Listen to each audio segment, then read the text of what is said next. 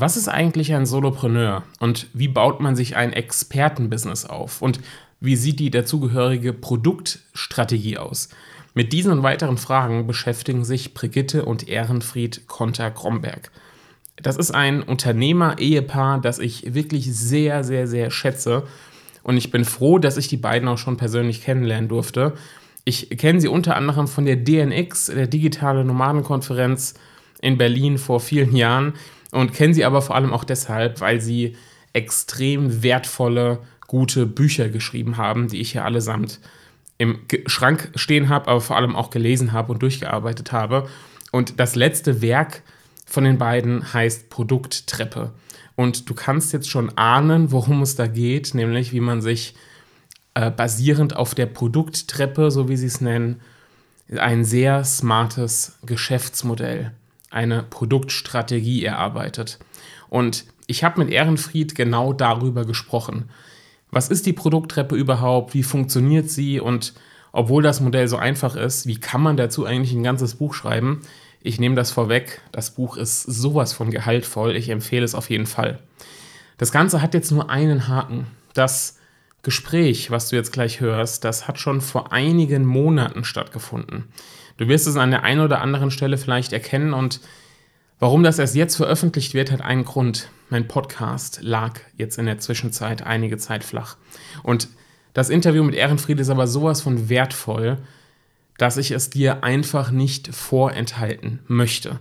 Ich darf es dir nicht vorenthalten, so wertvoll ist es. Deshalb nimm es mir nicht übel, das Gespräch ist schon ein paar Monate alt. In der Zwischenzeit hat sich da sicherlich bei dem einen oder anderen Thema schon etwas getan, aber das tut der ganzen Sache keinen Abbruch. Ähm, du wirst garantiert die eine oder andere Erkenntnis daraus mitnehmen und Jetzt, bevor ich lange alleine rede, ähm, übergebe ich das Wort einmal an mich selbst in der Interviewsituation und dann vor allem an Ehrenfried und sage dir viel Spaß mit diesem Gespräch.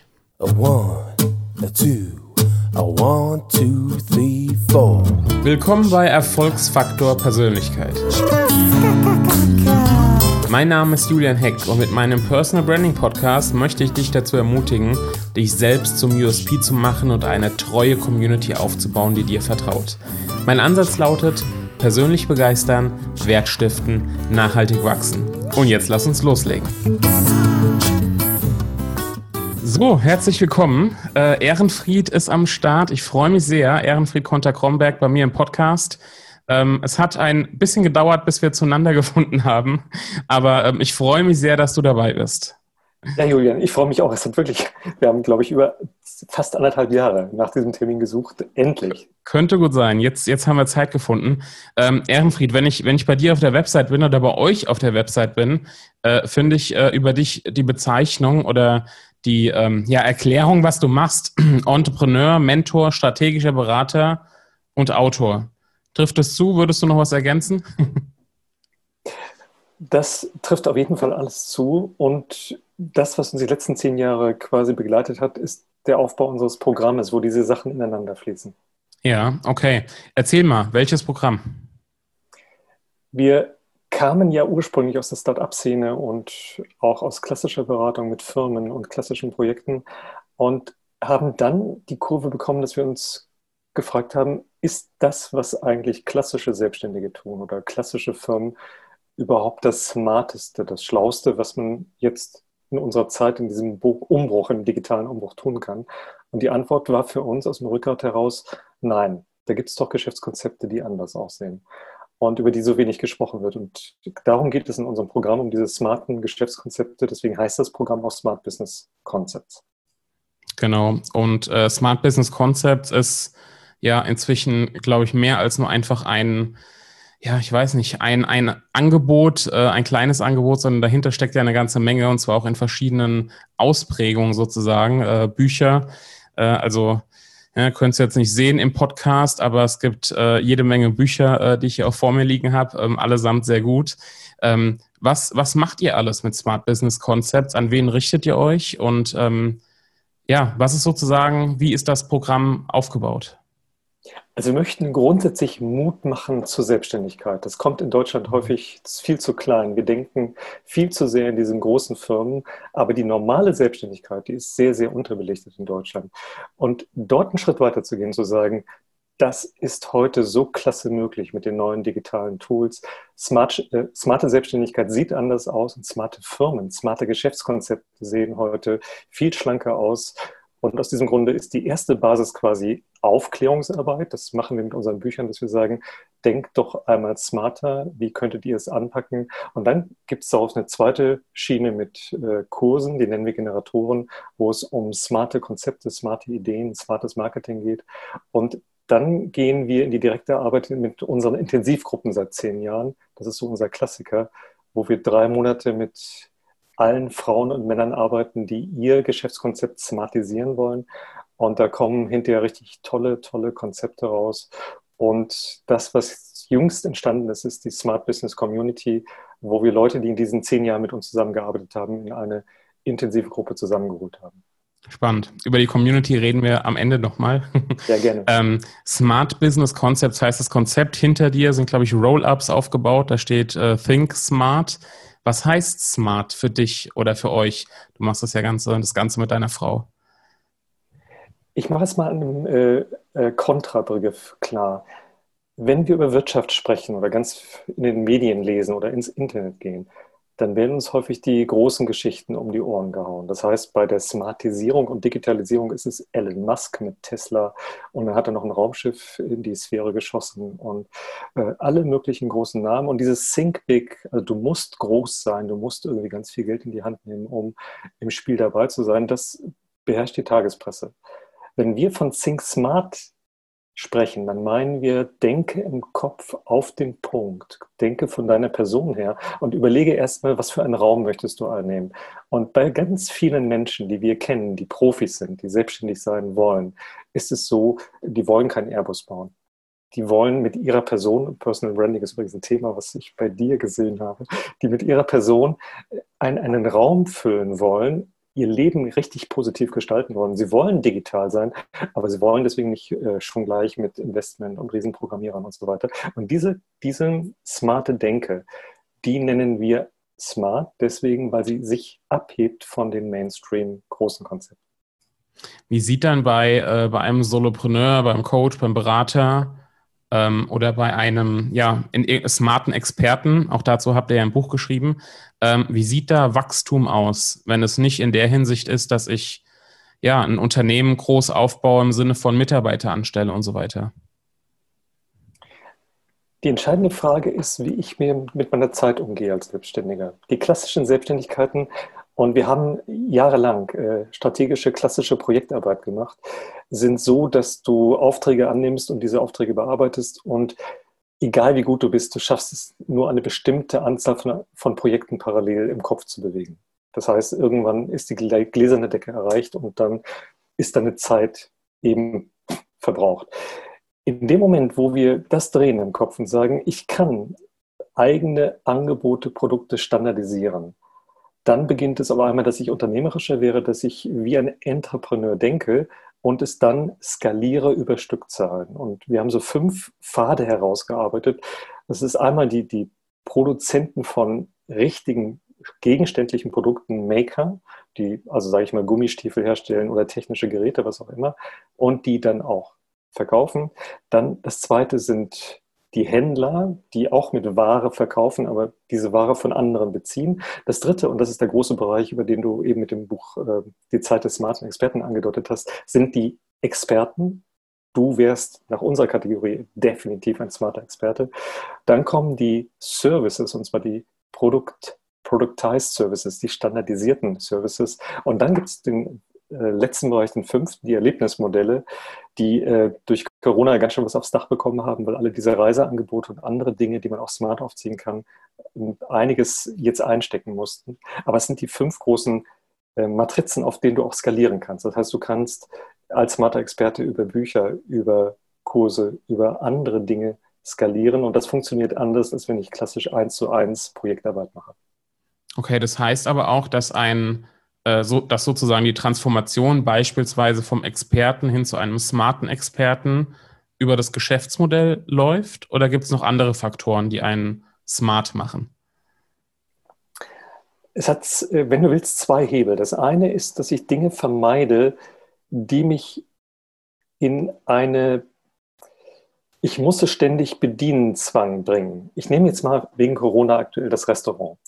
Das heißt, ich äh, mag es zu kochen und ich mag auch Menschen und äh, dann sage ich, ich habe eine Vorliebe von Spanisch, also mache ich ein spanisches Restaurant. Das klingt super gut, nur jetzt gerade in Corona merken wir, es wäre nicht die beste Idee, weil ich habe auf einmal eine Mietfläche, ich habe auf einmal Mitarbeiter, die ich in Kurzarbeit schicken muss, ich habe auf einmal Dinge, die ich nicht einfach abstellen kann, beziehungsweise ich muss sie abstellen und es kostet trotzdem Geld. Ich bin in Fixkosten verhaftet. Und ganz viele klassische Geschäftsmodelle haben solche enorm großen Fixkostenblöcke. Und äh, auch ein Berater muss ein Statusbüro haben und muss einen Dienstwagen haben und muss irgendwelche Dinge leasen oder muss irgend tausende von solchen Sachen, wo ich sage, die sind nicht smart, weil ich kann das viel flexibler schneller im Homeoffice aufbauen und kann über das ich browserorientiert arbeite mit Komponenten viel schneller in Dinge hinein, als wenn ich klassisch große, große Infrastruktur selber hinstelle. Jetzt habe ich auf deiner Website gelesen und du hast es auch schon erzählt, äh, du hast mit deiner Frau vier Unternehmen gegründet, oder? Richtig, ja. Aber ihr habt kein riesiges Team, seid nicht in einem riesigen Office, sondern ihr zwei arbeitet auch im Homeoffice, oder?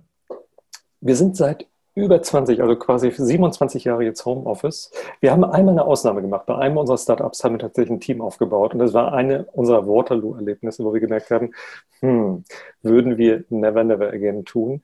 Aber das ist jetzt der entscheidende Punkt.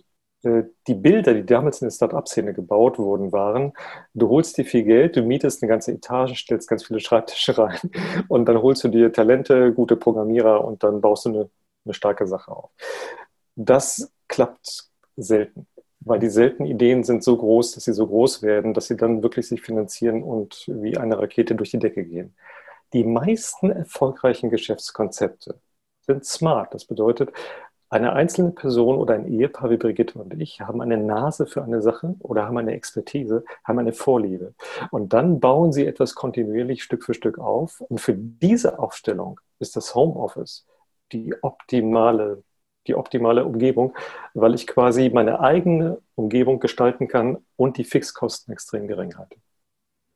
Das heißt, Corona hat euch jetzt äh, in Sachen Arbeitsort auch nicht wirklich erwischt. Nein.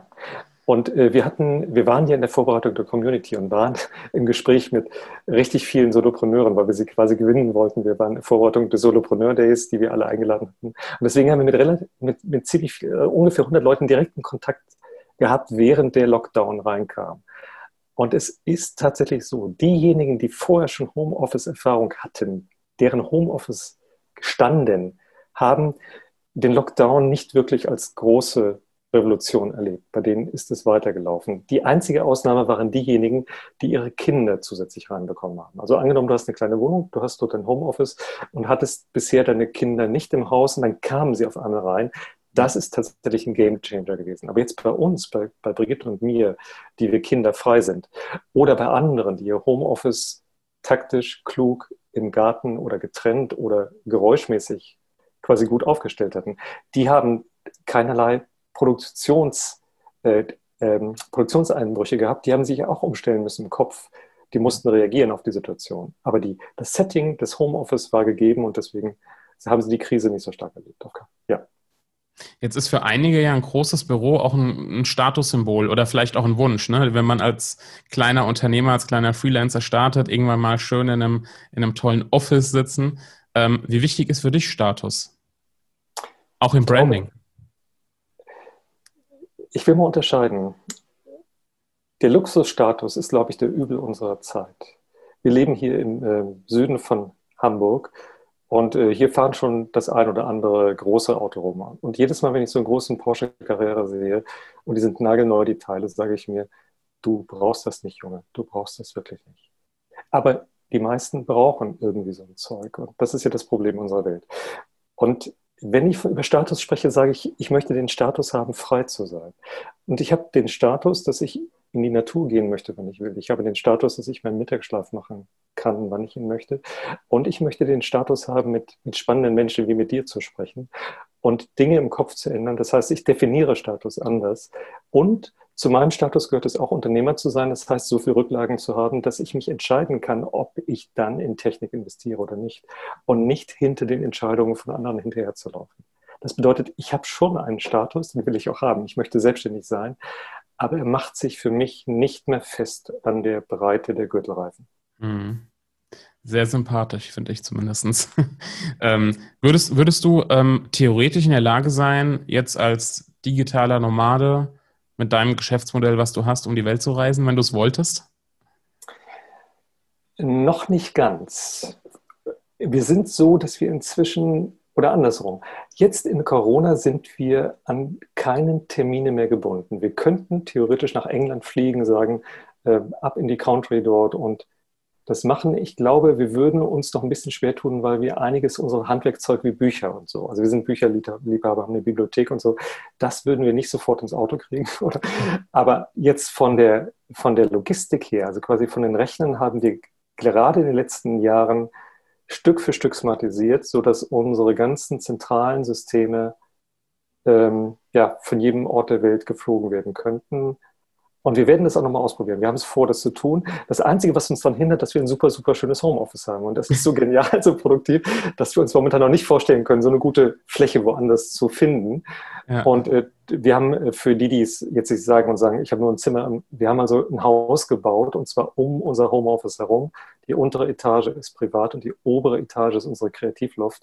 Also wir haben nicht nur einen Raum, sondern wir haben mehrere Räume, die ineinander verschachtelt sind, mit einem Meditationsraum und so.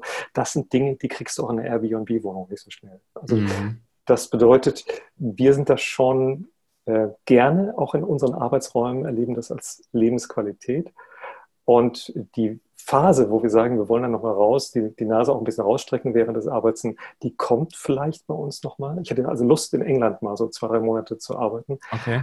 Aber äh, zurzeit ist es noch nicht angesagt. Also noch sind wir hier gerne. Und jetzt durch Corona ist es ja so, dass du tatsächlich auch aus dem Risikofaktor, äh, wenn du selbstständig bist, erstmal nicht zu viel dich mit, mit Menschen mischt. Und ich weiß auch bei den digitalen Nomaden, dass deren Reisefrequenz nach unten gegangen ist Einige haben sich bewusst im Ausland einloggen lassen, äh, haben den Lockdown dort erlebt. Aber unterm Strich ist diese große Mobilität ja nicht mehr angesagt. Ja, das stimmt. Ja, eigentlich wärst du YouTuber, würde ich sagen, du müsstest eigentlich mal eine Roomtour machen oder eine, eine Setup-Tour. Äh, ich glaube, wir sind jetzt alle neugierig, wie dein Homeoffice aussieht. Stimmt, wir haben es immer vermieden. Wir haben gesagt, das ist so wie Scheckwedel. Also jetzt, aber irgendwann müssen wir mit der Kamera durch die Räume gehen. Genau, ja. genau. Ähm, ich würde ganz gerne mal mit dir zu eurem neuesten Buch kommen, äh, der Produkttreppe. Ähm, wie würdest du denn kurz zusammenfassen, was das Konzept Produkttreppe ist? Ich fange nochmal beim Homeoffice an und bei dem, ja.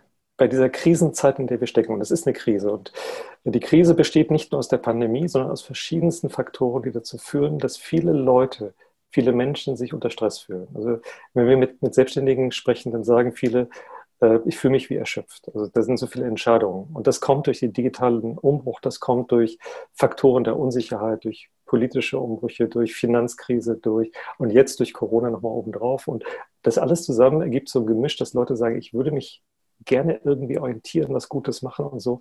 Aber irgendwie fühle ich mich ausgelaugt, erschöpft, irgendwie kriege ich das nicht auf die Reihe und dann stehen sie vor dieser Wand, was mache ich eigentlich? So, und jetzt kommt der Faktor, und dann haben sie im Kopf häufig eine Konfusion. Das heißt, sie wissen nicht, wer sie sein könnten. Das ist eine Identitätsfrage. Mhm. Sie wissen nicht, wie das Geschäftskonzept aussehen könnte. Das ist eine Strukturfrage. Und hier beginnt bei uns ein, eine ganz wichtige Faustformel. Wenn du smart sein möchtest, brauchst du eine Ordnung im Kopf. Also wir haben so viele Möglichkeiten. Also alleine wenn jetzt Pod Podcast, wenn man sagt, werde Podcaster, ja super, klasse, schnelle Formel, aber es gibt so viele Möglichkeiten, mit einem Podcast etwas zu tun. Du musst dich entscheiden, wie tue ich es, in welcher Frequenz mache ich das, welchen Social Media Kanal bespiele ich, alle oder gar keine. Mhm. Mache ich jetzt auf Film, mache ich auf Audio, mache ich Bücher, mache ich überhaupt keine Bücher, mache, mache ich E-Books. Das sind alles Entscheidungen im Kopf. Und wenn ich nicht aufpasse, habe ich da oben einen solchen Schaschlik an, an Dingen, dass ich vor lauter Möglichkeiten den Antrieb nicht mehr finde, die Dinge umzusetzen. Ich komme nicht mehr in die Einfachheit. Und hier setzt die Produkttreppe an. als wir vor zehn Jahren begannen, mit äh, jungen und älteren Menschen in der Selbstständigkeit daran zu arbeiten, das Geschäftsmodell schlanker zu kriegen, dann war das eine, dass wir digitale Möglichkeiten reinnehmen wollten. Wir kamen ja aus der Stadt absehen und sagten, es ist dumm, wenn wir das nicht nutzen, was da draußen an digitaler Technik steht.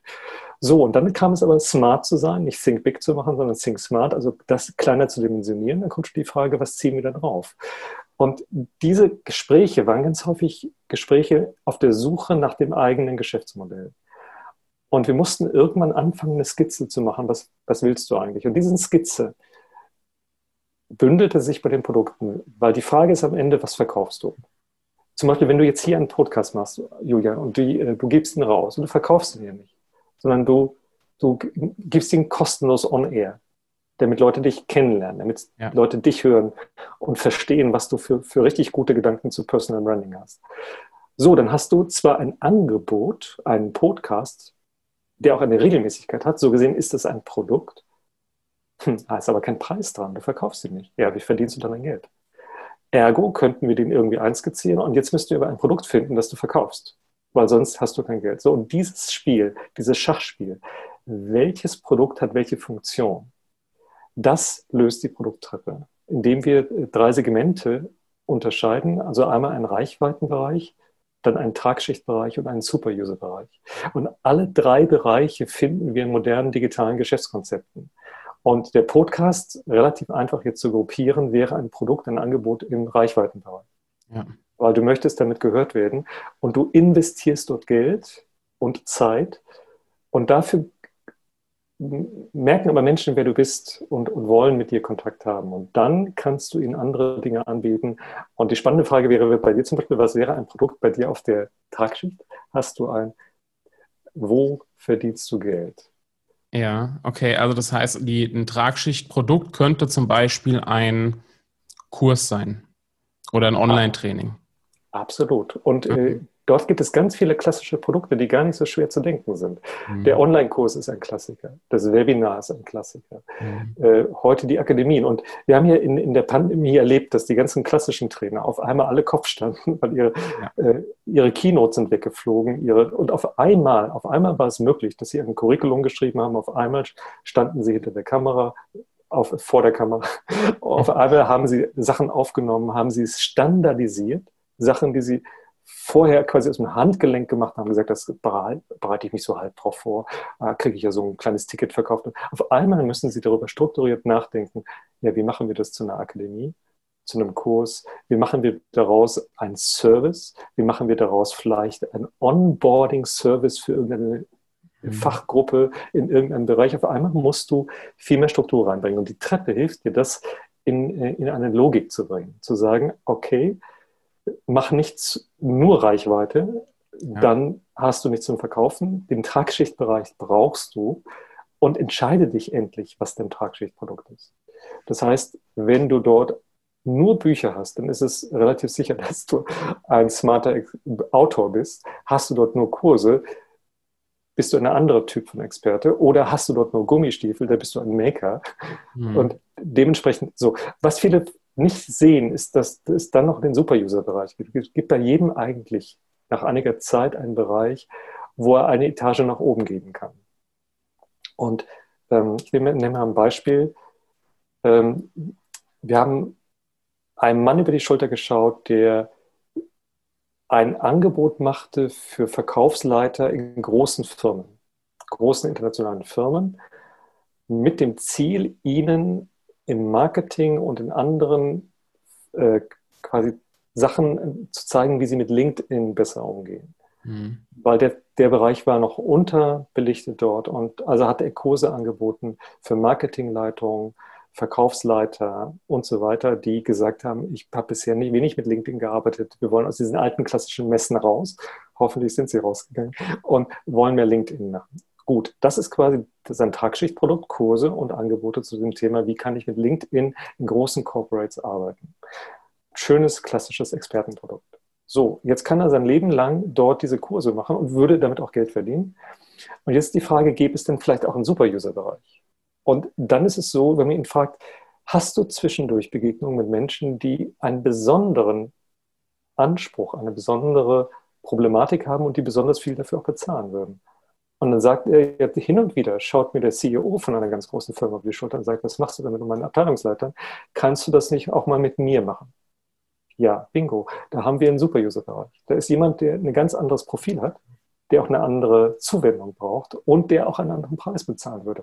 Und das würde bedeuten, im Tragschichtbereich arbeitet er, sage ich jetzt mal, in einem Monat mit 50 Personen, nämlich Abteilungsleitern. Und dann kommt im nächsten Monat eine kleine Gruppe mit drei CEOs, die aber vielleicht mehr bezahlen als diese 50 zusammen. Und dieses Zusammenspiel von Superuser und Tragschicht, das ist das, was wir in den letzten Jahren beobachtet haben, ist bei den erfolgreichen Konzepten ganz, ganz, ganz häufig.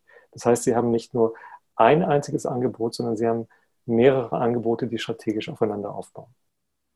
Ja, extrem spannend. Ich habe übrigens beim, beim Lesen und Durcharbeiten des Buchs gemerkt, dass mein Kernangebot, was mein 1 zu 1 Mentoring ist, eigentlich ein Super-User-Produkt ist, bei mir aber die Tragschicht ist und ich im Prinzip ne, mit, der, mit, der Super, mit dem Super-User-Produkt meine Tragschicht fülle.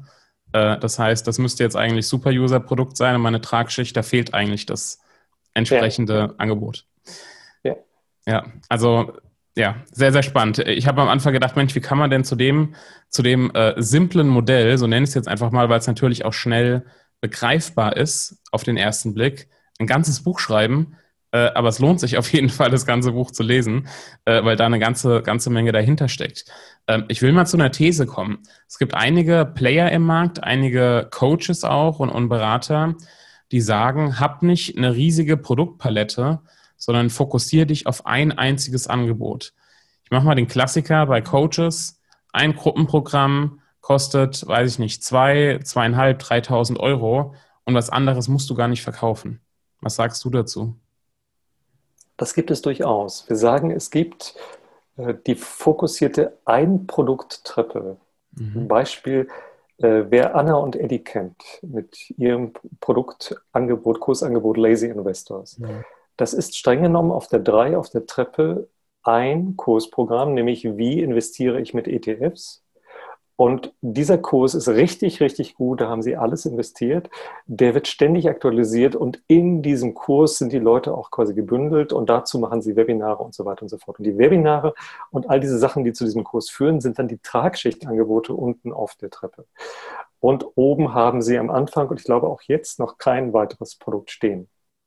Das ist ein sehr fokussiertes Produkt und das macht an manchen Punkten auch wirklich, wirklich Sinn. Die spannende Frage ist aber, ob es immer geht. Und wir haben gemerkt, dass wir zum Beispiel in unserem Programm Personen haben mit verschiedenen biografischen Zeitpunkten. Es kommen Personen bei uns rein, die sagen, ich würde gerne ein smartes Konzept haben, ich habe aber noch keine Idee.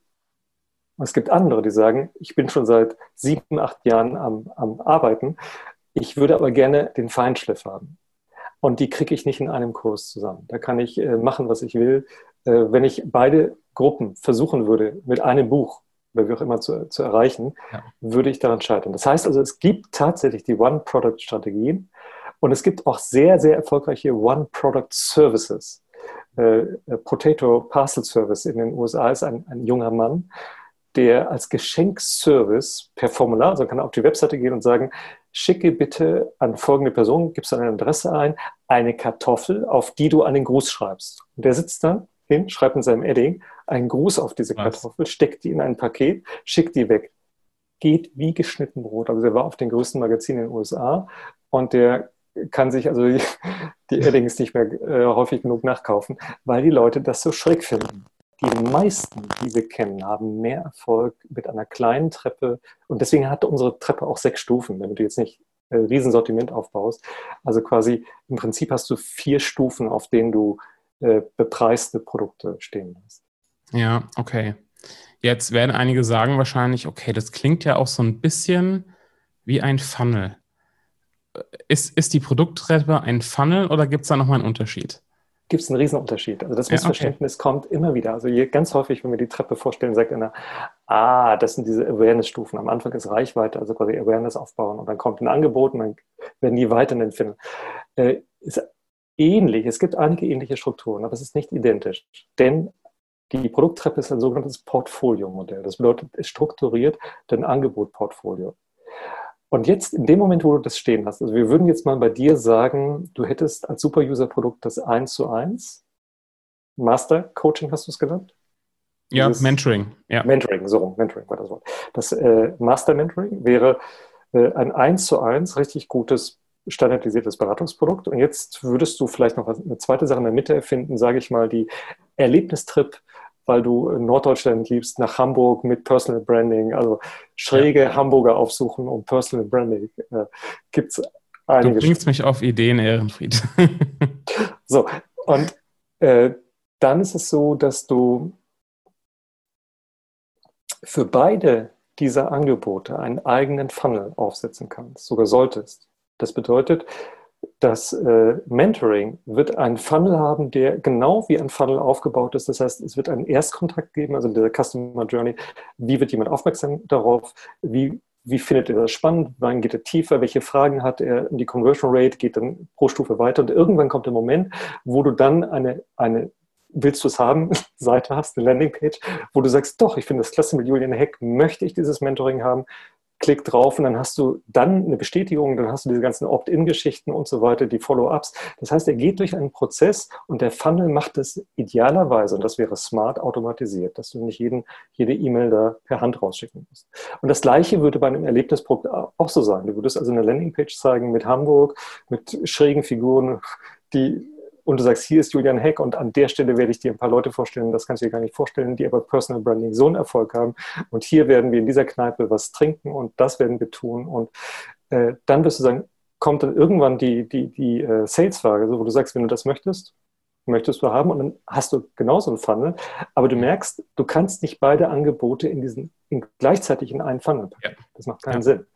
So gesehen ist es bei der Treppe auch so, dass du überlegst, es gibt verschiedene Marketingarten. Das eine ist, jedes Produkt wird alleine angeflogen. Dann ist es so, als wenn deine Webseite ein Punkt in der Mitte ist und du hast so wie bei einem Satelliten verschiedene, wie so ein Tintenfisch, so verschiedene Funnel, Funnels nach draußen und ziehst die Leute immer auf einzelne Landingpages. Oder aber du hast eine Customer Journey, wo du sagst, jemand geht auf die erste Treppe, wenn er dadurch ist, geht auf die zweite Treppenstufe. Es wäre wie so ein Akademieprogramm. Also Beispiel könnte sein Kitesurf-Kurs, also äh, mach erstmal ein Aufwärmtraining mit uns. Also es gibt eine große Gruppe mit 50 Leuten, wo wir uns mal sehen, ob es geht. Da gibt es die zweite Stufe, wo wir sagen, hier ist eine Einsteiger, Basic-Kurs und da gibt es eine Masterclass. Also du könntest das auch quasi im Curriculum nach oben entwickeln. Ja, okay, verstehe. Also Missverständnis ausgeräumt. Äh, Produkttreppe ist kein Funnel oder bildet kein Funnel ab. Ähm, ihr sprecht in dem Buch Produkttreppe, äh, finde ich sehr, sehr spannend, äh, am Ende über Agilität. Ähm, und diejenigen, die jetzt Agilität äh, vielleicht irgendwo mal aufgeschnappt haben als Begriff, die denken vielleicht an, weiß nicht, Flexibilität äh, und der andere vielleicht an Scrum, weil das irgendwie mal in Verbindung gebracht hat. Ähm, was heißt für dich Agilität und was heißt es äh, im Bezug auf Solopreneure oder auf die also, smarten Modelle? Ja. Wir prägen gerade in Deutschland den Begriff Solo-Agilität. Also wir sind die Ersten, die das Thema durchbuchstabieren für Personen, die kreativ alleine arbeiten oder als Ehepaar wie Brigitte und ich. Und wir hatten ja gesagt, das, was in der Krise so das Problem ist, dass wir im Kopf die Sachen häufig nicht angeschoben oder geordnet bekommen. Und wenn ich jetzt mich entschieden habe für ein Produkt, und ich nehme jetzt mal das einfachste Produkt, ein Buch, ist nicht das einfachste Produkt, aber das kann sich jeder vorstellen. Ich möchte ein Buch schreiben. Dann gibt es verschiedene Work-Modi. Ich könnte sagen, ich arbeite morgens erstmal meine E-Mails ab, dann äh, mache ich einen Podcast mit Julian Heck und dann schreibe ich noch eine Stunde an meinem Buch, dann gehe ich weiter und arbeite an meiner Webseite. Das ist ein fragmentierter Tag.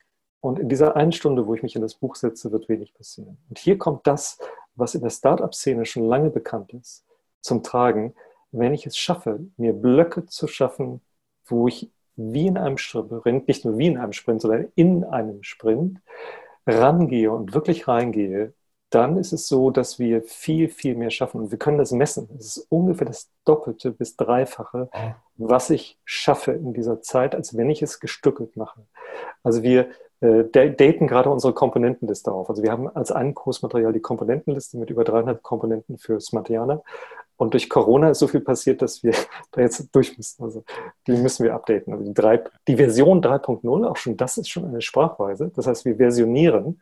Das heißt, die, das Produkt Komponentenliste 3.0 sind wir am Arbeiten. Und wir haben diesmal einen Sprint im August, also drei Wochen. Also wir haben einen drei Wochen Sprint, wo wir eine Frau, eine Scrum, zertifizierte Scrum Masterin, die für uns die, die Sache mit durcharbeitet. Und wir sprinten zu zwei. Das heißt, sie ist die Hauptsprinterin. Also sie macht viele der, der, der, der Updates der Komponentenliste. Wir machen Daily, also wir machen äh, täglich morgens ein äh, Zoom Daily, also nicht in Zoom, wir arbeiten inzwischen in Teams, fast immer. Das mhm. heißt ein Teams-Meeting, ein Daily-Meeting und dann arbeiten wir mit Taskforce, mit all dem, was du kennst, obwohl wir eigentlich nur zwei Personen jetzt sind. Und sie ist quasi die Lead-Frau und ich bin, wenn du so willst, der Autor, der im Hintergrund dann äh, der Product Owner, der, der sagt an dieser Stelle, nimm die Kurve rechts oder links. Und wir halten so gut wie alle Regeln von Scrum ein, inklusive Review. Auch in der Community ist es so, dass wir gerade jetzt, äh, dass wir dort ausprobieren, dass Einzelne im Homeoffice parallel sprinten. Das heißt, wir haben jetzt gerade drei, vier Frauen, die zusammen äh, drei Monate lang in einer Challenge sprinten. Und das Besondere ist dabei, dass sie nicht in einem Projekt arbeiten, weil das sind ja, die haben ja nicht eine gemeinsame Firma, sondern es sind vier Solopreneure parallel, dass jeder hat ein eigenes Projekt, also ein eigenes Produkt, an dem er dran ist. Und sie bringen sich auf Stand beim Daily. Sie machen bei denen nicht jeden Tag ein Daily, aber sie machen, äh, sie machen quasi ihre Sprint-Meetings, ihre Stand-up-Meetings virtuell zurzeit alles, logischerweise. Und wir halten diese, diese Faustformel ein, wenn du es machst, geh tief rein. Deep Work. Geh ganz tief rein und mach es wirklich, bis es fertig ist. Und es gibt einen Endtermin, zum Beispiel jetzt die, die erste Rohversion ist bei der Komponentenliste bei uns jetzt Mittwoch ab. Bis dahin wollen wir es auf Biegen und Brechen fertig haben. Und wir hauen es erstmal dann hin und dann schauen wir nochmal drauf in einem Review, passt das schon? Und wenn nicht, legen wir noch eine Sprintphase nach oder wie auch immer. Das bedeutet, Autoren machen das schon ja, ja, jahrzehntelang, dass sie sich zurückziehen, mhm. um ein Buch zu schreiben. Die würden jetzt nicht in dem Sinne agil sprinten, aber ein Autor würde ganz gut tun, dass er sich vorher schon eine Struktur überlegt, wie er seine zwei Wochen füllt. Und wir haben jetzt letztes Jahr bei dem Buch, also das Buchprodukttreppe ist tatsächlich äh, in der Vorbereitungsphase erstmal die Themen verdichtet worden. Dann hatten wir einen neun Tage Sprint in einem verlassenen Feendorf im Januar an der Ostseeküste. Es war eiskalt. Keiner war in den anderen Ferienhäusern. Wir waren quasi das einzige Licht. Hatten billig eine Riesenhütte für uns gemietet. Also mit, mit, normalerweise mit acht Leuten kannst du da quasi schlafen in dem Haus, okay. Luxushaus mit Sauna. Hatten Brigitte und ich für uns alleine und wir sind dann quasi mit Schal und so immer an den Strand, haben frische Luft geholt und die andere Zeit bis zu zwölf Stunden am Tag Buch schreiben. Und brauchst du nicht weiter fragen. Keine, keine E-Mails, nichts zwischendurch. Du kommst schneller durch. Und manche fragen, wie, wie schafft ihr es, die Bücher so in der schnellen Folge zu schreiben? Wir schaffen es nur, weil wir sprinten, weil wir agil arbeiten. Und aus diesem Grunde würde ich jeden, der momentan sagt, er kommt nicht weiter, er fühlt sich so wie festgeklebt, weil so viele Sachen, die Kinder sind da, würde ich sagen, arbeite nicht fragmentiert, mal dort eine halbe Stunde, mal dort ein Stündchen, sondern ändere deinen Arbeitsstil, erstmal die Klarheit im Kopf, was willst du herstellen, Produkttreppe. Und wenn du das weißt, entscheide dich, bis wann du es herstellen willst. Und dann schaffe die Struktur richtig mit Energie, dass du drei Tage dort, drei Tage da zum Sprinten frei kriegst oder bis zu neun Tagen, wie auch immer. Aber geh richtig voll deep rein. Extrem spannend. Also, ähm, weiß nicht, wird es dazu noch mal ein eigenes Buch geben? Seid ihr in Planung? Wir, wir haben es auf dem, auf dem Zettel, wobei wir haben ein anderes Buch, was wir gerne vorwegschreiben. Okay. Das streitet sich gerade. Also das, ja, doch. Ja. Genau, aber in, in Bezug äh, zu, den, äh, zu den Geschäftsmodellen oder zur Produktentwicklung passt es natürlich gut. Hast du noch ein anderes Beispiel, wo Sprints Sinn ergeben im Alltag? Also ich sage jetzt mal gerade die, die vielleicht nicht an einem Buch schreiben, ähm, sondern die mehr oder weniger auch täglich mit Kunden zu tun haben, die jetzt nicht sagen, komm, ich mache mal eine Woche nur das und das oder das aktuell zumindest für nicht realistisch halten. Äh, wie kann man den kleinen Sprints in den Alltag integrieren? Also ein gutes Beispiel ist Video. Also Videoproduktion. Du machst Reichweite, du brauchst Videos. Und wenn du sagst, ich baue eine Beleuchtung auf und ich überlege, wie ich das mache, und dann, mache, dann, dann drehe ich zehn Minuten. So, und dann höre ich auf, mache anderes das kannst du machen, aber du wirst unheimlich viel Zeit verschenken. Da ist es besser zu sagen, ich mache einen halben Tag Videodrehs oder ich mache einen ganzen Tag. Oder ich würde heute sagen, mach zwei Tage. Also mache einen Tag Aufbau, mach die ganzen Vorbereitungen, also leuchte das ein, hol dir den Techniker, der mit dabei ist, stell die Mikros hin, was auch immer. Und dann am nächsten Tag fang frisch an, mach die schweren Teile vorweg also da, wo du wirklich gut drauf sein musst, und dreh dann diese schweren Stücke, ordne sie dir möglichst bis 12 Uhr durch.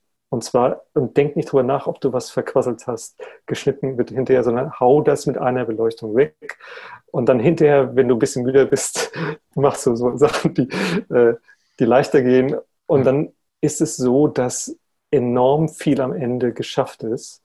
Und es bleibt dann genug an, an Schneiderarbeit und Aufräumen und so weiter übrig, dass, dass jemand damit beschäftigt ist, das Ganze einzutüten. Aber du hast es wenigstens schon mal von der Tischfläche. Und ich merke, da da sind diese alten Arbeitsmuster. Ich setze mich morgens hin und arbeite so eine Prioritätsliste runter. Mhm. Heute muss ich die E-Mails abarbeiten. Ach, dann muss ich diesen Film drehen. Ich drehe diesen Film. Dann muss ich noch nachdenken strategisch über einen.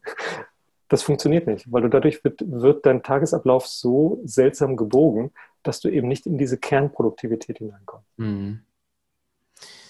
Ja, also das heißt, mit einem Sprint äh, erübrigt sich vielleicht auch die Ausrede, dass man es ja nicht in den Alltag unterbekommt, ein neues Produkt zu kreieren, sondern man nimmt sich einfach die Zeit, arbeitet es am Stück weg äh, und kommt dann auch eher zu Ergebnissen wahrscheinlich. Ne?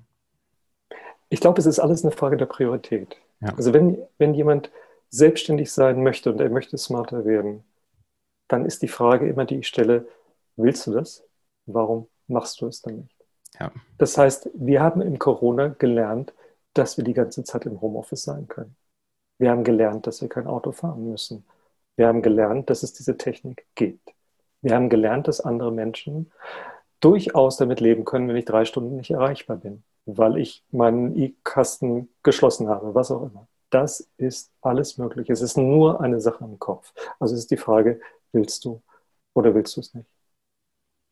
Jetzt lass uns doch mal den Bogen spannen. Du hast jetzt eben wieder Corona und Homeoffice erwähnt. Ähm, jetzt sitzen wir alle alleine im Homeoffice, alle Solopreneure, jeder für sich. Ähm, dabei ist doch Austausch untereinander auch so wertvoll. Kommen wir zu eurer Community. Du hast es eben schon angesprochen. Ähm, ja. Erzähl uns ein bisschen was. Smart Business Community. Was hat es damit auf sich? Wie schon gesagt, haben wir zehn Jahre lang die Intensivgruppen. Und die Gruppen sind so gelaufen. Drei Monate lang haben wir intensiv mit in der Peer Group quasi bis zu 20 Leuten an Geschäftsideen gearbeitet. Und wir haben vorher immer gesagt, wenn die Gruppe durch ist, schneiden wir quasi den Faden ab, dann schwimmt ihr alleine. Ich möchte nicht, dass ihr euch quasi auf uns fixiert. Seid im Kopf so fit, dass ihr das hinterher dann auch alleine erwachsen durchzieht. Und das hat jeder gesagt, genau so. Und dann kam hinterher ganz häufig doch, entweder es wäre so klasse Leute in der Gruppe, es wäre doch gut, wenn wir ein bisschen in Kontakt sind. Und dass diese Anfragen kamen immer häufiger. Und dann kommt noch eine Sache dazu wir lieben Homeoffice, wir lieben Solo und wir glauben, dass wir flexibler, agiler und viel unabhängiger und freier sind, wenn wir so arbeiten. Aber es gibt auch die Schattenseite. Und die Schattenseite ist, dass wenn ich in einem Sprint neun Tage lang in einem Ferienhaus sitze, irgendwo an einer kalten Kürze, kann es definitiv Momente geben, wo ich mich isoliert fühle weil ich dort auch isoliert bin. Das heißt, es gibt Momente, wo ich nicht das habe, was die Leute in den Firmen auf dem Flur dann abreagieren, sie trinken einen Kaffee mit jemandem. Oder zweiter Punkt, ich Beispiel, wir hatten jetzt, mussten uns an der Tontechnik ranarbeiten, wir haben uns einen Zoom-Rekorder geholt, diese, diese High-End-Teile, richtig gute Technik sind aber schweinemäßig einzustellen. Das heißt, bis der zum ersten Mal läuft, musst du exakt sechs Schalter in die richtige Schaltung schieben. Und zwar auf dem Display, wie hardwaremäßig alle möglichen. Und die ersten fünf haben wir geschafft und beim sechsten sind wir total versagt. Also wir haben zwei Stunden lang rumgewirkt und das Ding fing nicht an aufzunehmen. Also immer, es fing zwar auf anzunehmen, aber nicht das, was wir wollten. So. Und das ist der Moment, wo du sagst, wo ist jemand, der weiß, wie du diesen sechsten Schalter umlegst? Ja weil dann steckst du fest. Und diese Momente gibt es unter Solopreneuren in einer anderen Form wie in einer großen Firma. In einer großen Firma habe ich äh, Hierarchieprobleme oder was auch immer. Das heißt, da kann ich mich darüber sprechen. Aber im Solopreneur sein, also wenn ich smarte Geschäftskonzepte aufsehe, habe ich andere Probleme, als wenn ich jetzt angestellt irgendwo arbeite. Das bedeutet, ich kann nicht meinen Schwager anrufen, der als Lehrer arbeitet und sagt, du, ich habe hier einen Zoom-Rekorder, der funktioniert nicht, der weiß nicht, wovon ich spreche.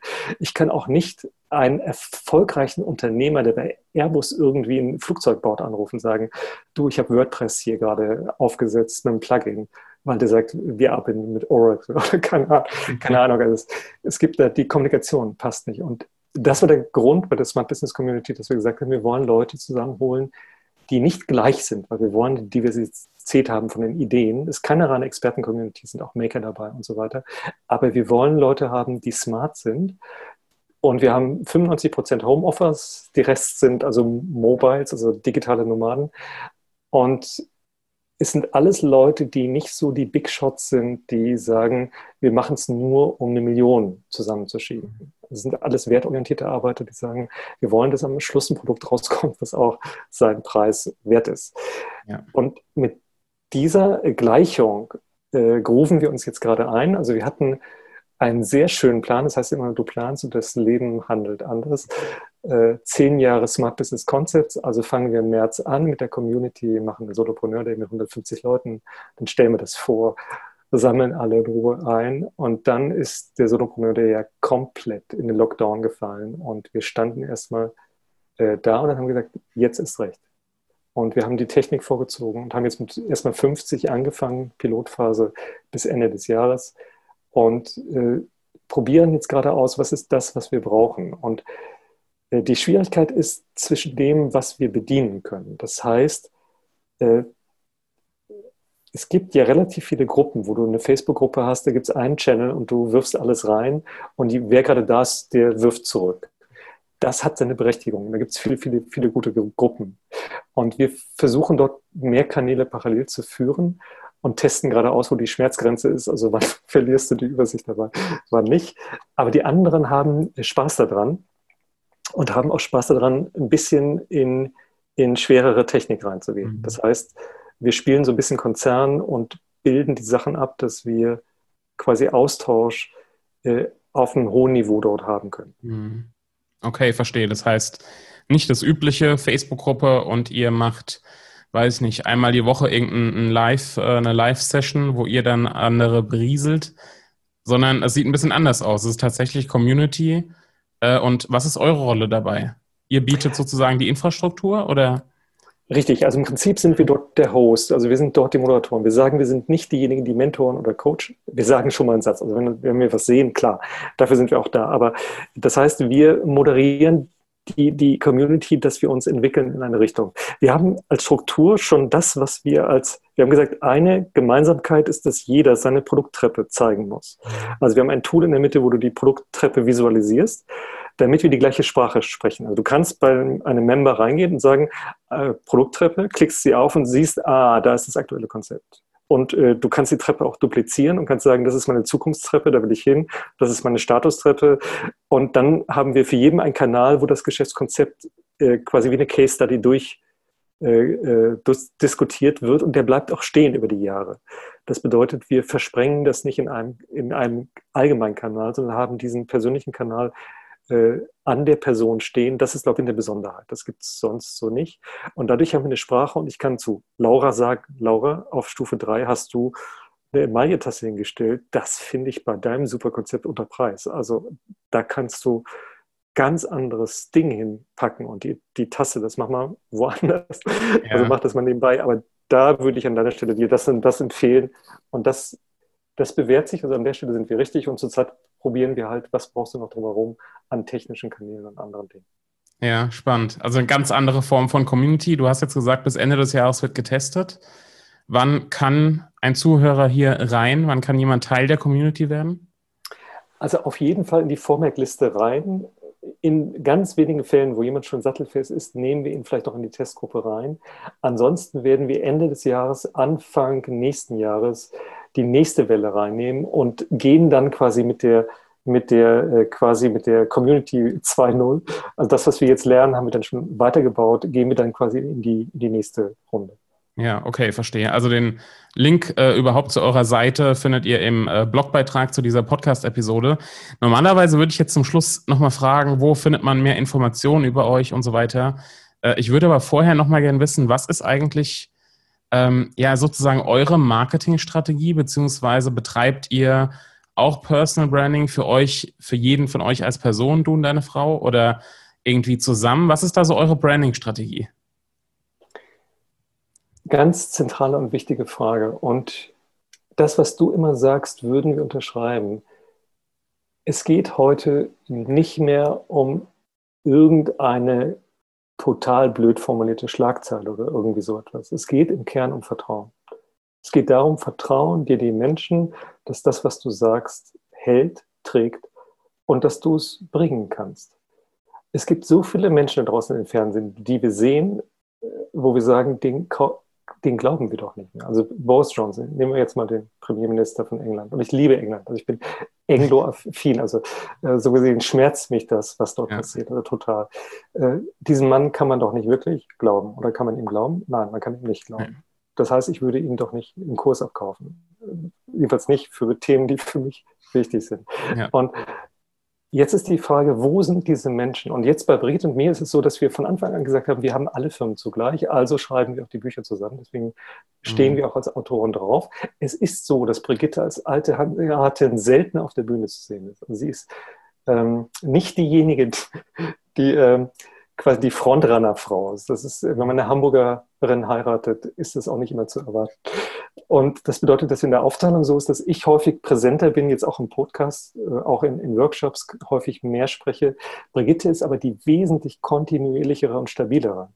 Und das bedeutet, dass sie in den ganzen Geschäftsprozessen den roten Faden hält. Und bei den Sprints weiß sie auch, wo wir landen wollen und wo wir ankommen werden. Und äh, beim Solopreneur Day hat sie die gesamte Organisation im Hintergrund. Und bei der Kommunikation mit Leuten, die sich jetzt zur Community anmelden, werden sie in 90 Prozent der Fällen eine Mail von Brigitte bekommen. Das heißt, es gibt eine, eine, Aufteilung und die Gesichter sind da und auf den Webseiten sind wir auch zu sehen. Das heißt, auf der einen Seite sind wir schon eine, eine Themenmarke. Smart Business Concepts steht für ein Thema, ja. aber wir füllen das mit zwei Personen, die sagen, wir stehen für eine bestimmte Art des Denkens. Und äh, wir haben den Mut zu sagen, wir sind nicht die Big Thinker und äh, wir haben den Mut zu sagen, wir sind für Transformation, wir sind für Ökologie, für all diese Dinge und trotzdem lieben wir Technik. Das gibt es häufig auch in Deutschland, das gibt es in Deutschland nicht so häufig. Das bedeutet also, wenn du an die Grünen denkst, denkst du nicht an digitale Technik. Das ist, ähm, wird dir nicht sofort einfallen. Und diese Sachen jetzt zu kombinieren, zu sagen, wir wollen digitale Technik denken und zwar wirklich kompromisslos. Wir wollen smart denken, wir wollen aber gleichzeitig Werte auch denken. Das ist ein persönlicher Fingerabdruck, den wir gerne auch in die Bücher reinschreiben und erklären. Und äh, was wir bestimmt nicht tun, ist Druck aufzubauen. Das heißt, wo wir keinen Bock mehr drauf haben, ist Squeeze Marketing, wo Leute eine gute Stimmung machen, ein, ein, ein, ein quasi bluttriefendes Steak auf den Tisch knallen und sagen, für 50 Cent kannst du das jetzt und sofort haben. Aber einziger Haken, du musst sofort zuschlagen. Wenn du dich sofort reinbeißt und deine Zähne hineingräbst, dann ist es weg. Nur noch 10 Sekunden, 9, 8, 7, 6, 5. Da 4, haben wir 3. was gemeinsam. und da merke ich, das ist, äh, und da schätze ich dich auch sehr, dass du sagst, jede Person hat seine eigene, sein eigenes Gesicht, seine eigene Sprache. Ja. Und diejenigen, die mit dir in Resonanz gehen, das ist ein Begriff, den wir lieben, also Resonanztheorie. Also Julian Heck hat einen Resonanzkörper. Es gibt Menschen, die deine Kompetenz verstehen und die dich als Lehrer und als Mentor verstehen und akzeptieren können. Und ja. genau diese Menschen sollten zu dir kommen. Und die, die mit uns nicht können, weil wir aus irgendeinem Grund nicht die Art haben, die sie brauchen, sollten nicht zu uns kommen, sondern zu dir und umgekehrt. Das heißt, das ist für mich die Kunst des, des guten, vertrauenswürdigen Marketings, dass wir äh, Resonanzfelder aufbauen, die ehrlich sind und die, die stabil sind, dass wenn man drauf tritt, das bekommt, was man, was man erwartet. Das ist fast äh, ja, ein, ein perfektes Schlusswort. Aber ich möchte dich trotzdem nochmal fragen, wo geht eure Reise hin? Was sind so die nächsten Steps bei euch? Community ist natürlich ganz, ganz zentral. Ähm, aber was ist noch so, was sind die, die Meilensteine für euch? Brigitte und ich haben strategisch gesessen und haben gesagt, was wollen wir die nächsten fünf Jahre anschieben? Es ist so, dass wir merken, wir sind Buchliebhaber. Mhm. Also wir, können, wir haben eine Liste mit zehn Titeln, die wir noch gerne schreiben würden. Das werden wir nicht ganz schaffen, das sind wir realistisch. Das heißt, wir könnten theoretisch das tun. Wir merken aber Sekunde. Äh, in der digitalen Welt werden digitale Produkte wichtiger. Mhm. Also werden wir in der nächsten Zeit ein bisschen mehr digital machen und auch einige digitale Kurse anbieten. Das werden wir drauflegen. Und die Community ist, wenn du so willst, ein Vorgeschehen, weil das auch schon ein digitales Community-Format ja. ist. In dem Moment, wo das quasi, wenn unsere Buchschiene, unsere Kursschiene und die Community-Schiene steht, dann kommt der Moment, wo wir so ein bisschen uns eingrooven wollen ähm, in innere Themen. Das heißt, zurzeit machen wir sehr viel äh, Business Modeling, machen wir sehr viel Marketing, machen wir eine Vernetzung von Personen, Geschäftsmodelle. Und wir merken hier jetzt in der Zeit, wo die Flugzeuge am Boden stehen, dass wir darüber nachdenken sollten, hm, macht es Sinn, ein Flugzeug zu bauen?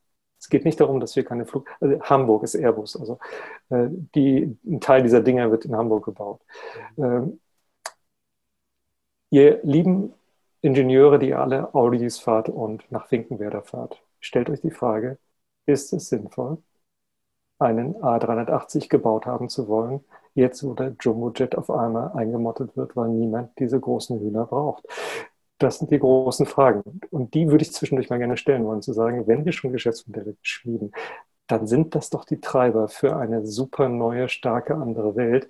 Und wenn wir jetzt bei der Pandemie nicht verstehen, dass wir andere Sachen bauen können und dass die Leute auch andere Sachen akzeptieren. Beispiel in der Community ist ein Mann, der hat ein Business-Konzept mit äh, Pedelecs, also quasi mhm. E-Bikes, würden andere dazu sagen.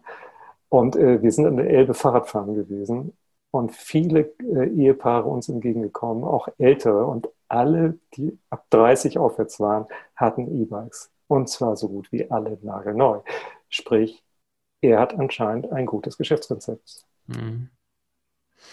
Ja, sehr spannend. Also ich mag sehr eure Art äh, zu denken, eure Art, wie ihr Produkte auf den Markt bringt, ähm, auch eure Art vorauszudenken. Und ja, ich weiß gar nicht, Solopreneur Day 2021 geplant, anvisiert oder eher noch? Frag diese Frage noch nicht. Frag sie noch nicht. Also es, wir werden wahrscheinlich Online-Formate anbieten ja, okay. ein erstes Versuchsbarcamp geben, auch mhm. jetzt im Herbst. Da kommt was, aber die äh, Live-Veranstaltung, wir werden sehen. Wir werden sehen. Gut, wir werden sehen, smartbusinessconcepts.de, da wird es dann wahrscheinlich stehen, wenn, äh, wenn es soweit ist, ob jetzt Online-Format oder Offline-Format. Ja, Ehrenfried, ich danke dir ganz, ganz sehr für die letzten Minuten. Äh, fand ich ein sehr, sehr interessantes Interview, ähm, sehr spannende Einblicke, sei es jetzt die Produkttreppe oder äh, euer Konzept, als auch das Thema Community und Agilität. Ähm, ich hoffe, ihr konntet davon was mitnehmen. Äh, ich habe auf jeden Fall eine Menge mitgenommen. Liebe Grüße an Brigitte. Ähm, ne, immer das Paar im Blick sozusagen bei euch und ja, ob online oder offline, ich freue mich, wenn wir uns mal wiedersehen.